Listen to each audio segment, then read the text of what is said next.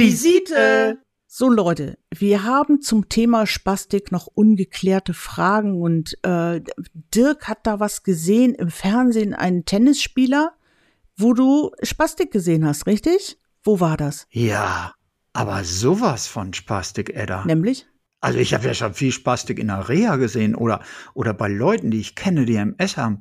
Aber die Nummer, die war also wirklich vom Allerfeinsten. Das habe ich mir ein paar Mal auf YouTube hin und her gespult. Und war das ein, war das ein kranker Tennisspieler oder war das, in was für einem Zusammenhang hast du das gesehen? Ja, weiß ich nicht. Profi-Tennisspieler sind wahrscheinlich alle ein bisschen krank, aber der hat nichts mit Spastik zu tun. Nein, das ist der, äh, beste, äh, der beste, der beste, der besten Tennisspieler der Welt im Moment. Mhm. Ein sehr junger Mann, ein Spanier, Alcaraz mhm. heißt der, nicht Alcatraz. Okay. Und ähm, ja, der hat äh, bei den French Open im Halbfinale, glaube ich, ein Spiel gemacht und äh, nach zwei Stunden, das ist ja wenig beim Tennis, ne, in der Hitze, die können ja alle ewig und drei Tage hin und her rennen und sich den Ball zuhämmern. Und äh, mit einem Mal schlug der einen Ball und dann ist er wie, wie wir, so wie festgewurzelt. Okay. Weißt du, als wenn sie ihm die Schuhe angetackert hätten mitten im Schlag. Der konnte nicht mehr laufen. Nee.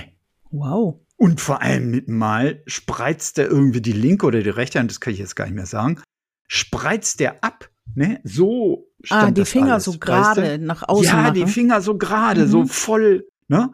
Und äh, dann kann er den Schläger nicht mehr halten und dann musste er eine Pause nehmen. Hm. Und als er die Pause nimmt und geht so zur Seite, da sahst du in seiner Wade hinten, wie die Muskeln wie Tennisbälle hin und her gesprungen okay. sind. Okay. Also Spastiken im Leistungssport, das ist ja auch, das ist ja auch mal eine Botschaft.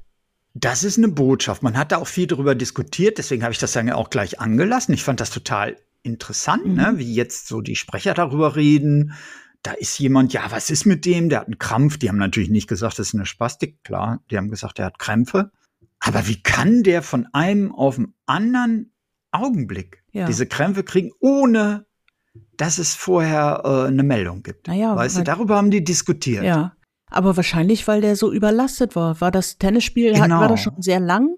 Äh, nee, das war ja erst zwei, zwei Stunden. Stunden. Aber man hat dann wahrscheinlich auch richtig äh, äh, gemutmaßt, dass der tatsächlich psychisch sehr überlastet war in, der, in dem Augenblick. Also der hat wirklich, äh, der, der war äh, praktisch im, im Kopf so verkrampft, dass sich das komplett auf die Muskulatur übertragen hat. Wahnsinn. Ne, der, der konnte einfach nicht locker spielen. Das fand ich von daher interessant, dass alle glauben, dass so eine äh, Spastik sich ankündigen müsste. Ja. Ne? Und da, das ist für uns das Interessante. Das kündigt sich nicht an, Null. Leute.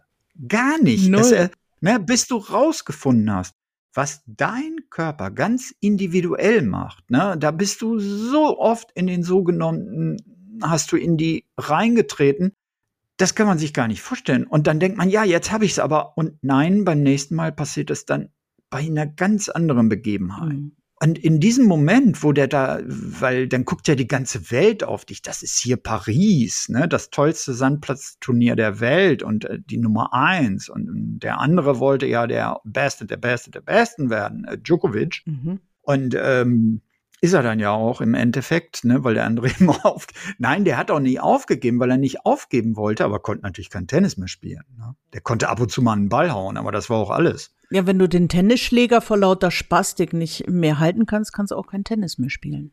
Ja, der hat sich natürlich dann gelöst, ne? Ja, ja. weil das ist ja nicht krankhaft, sondern das ist ja dann aufgetreten durch irgendwas, ne? Mit Sicherheit auch eine Kombination. Wir kennen das. Man sagt uns immer mehr trinken, mehr trinken, mehr trinken. Elektrolyte und sowas. Das ist mhm. so Elektrolyte, Mineralstoffe. Früher haben sie Salztabletten genommen und so weiter und so fort. Ich kann nicht sagen, ob der zu wenig getrunken hat. Keine Ahnung. Aber es ist einfach ein Musterbeispiel dafür, dass jemand überhaupt nicht weiß, was mit seinem Körper passiert. Mhm. Und das kann auch einem passieren, der von seinem Körper lebt. Ja. Na, der lebt ja von seinem Körper und zwar richtig gut. Und das, da, da sollte man meinen, ja, der müsste es irgendwie wissen, aber auch der weiß das nicht. Richtig. Und das wollte ich einfach noch mal dazu sagen, ne, zu dieser Spastik.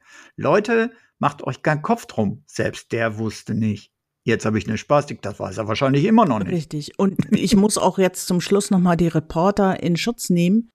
Ich meine, Spastik kommt von Spasmus, das heißt ja Krampf. Insofern, ja, und das, wenn man ja, über einen Sport ja. berichtet, man lieber über einen Krampf als über eine Spastik. Nein, berichtet. das würde nie jemand machen. Das halte ich. Ne? Es wäre falsch gewesen. Du hast völlig recht. Also Leute, das wäre übertrieben. Das war unser kurzer Pieps zum Thema Spastik. Gibt es auch im ganz normalen Leben. Auf Wiedersehen. Tschüss.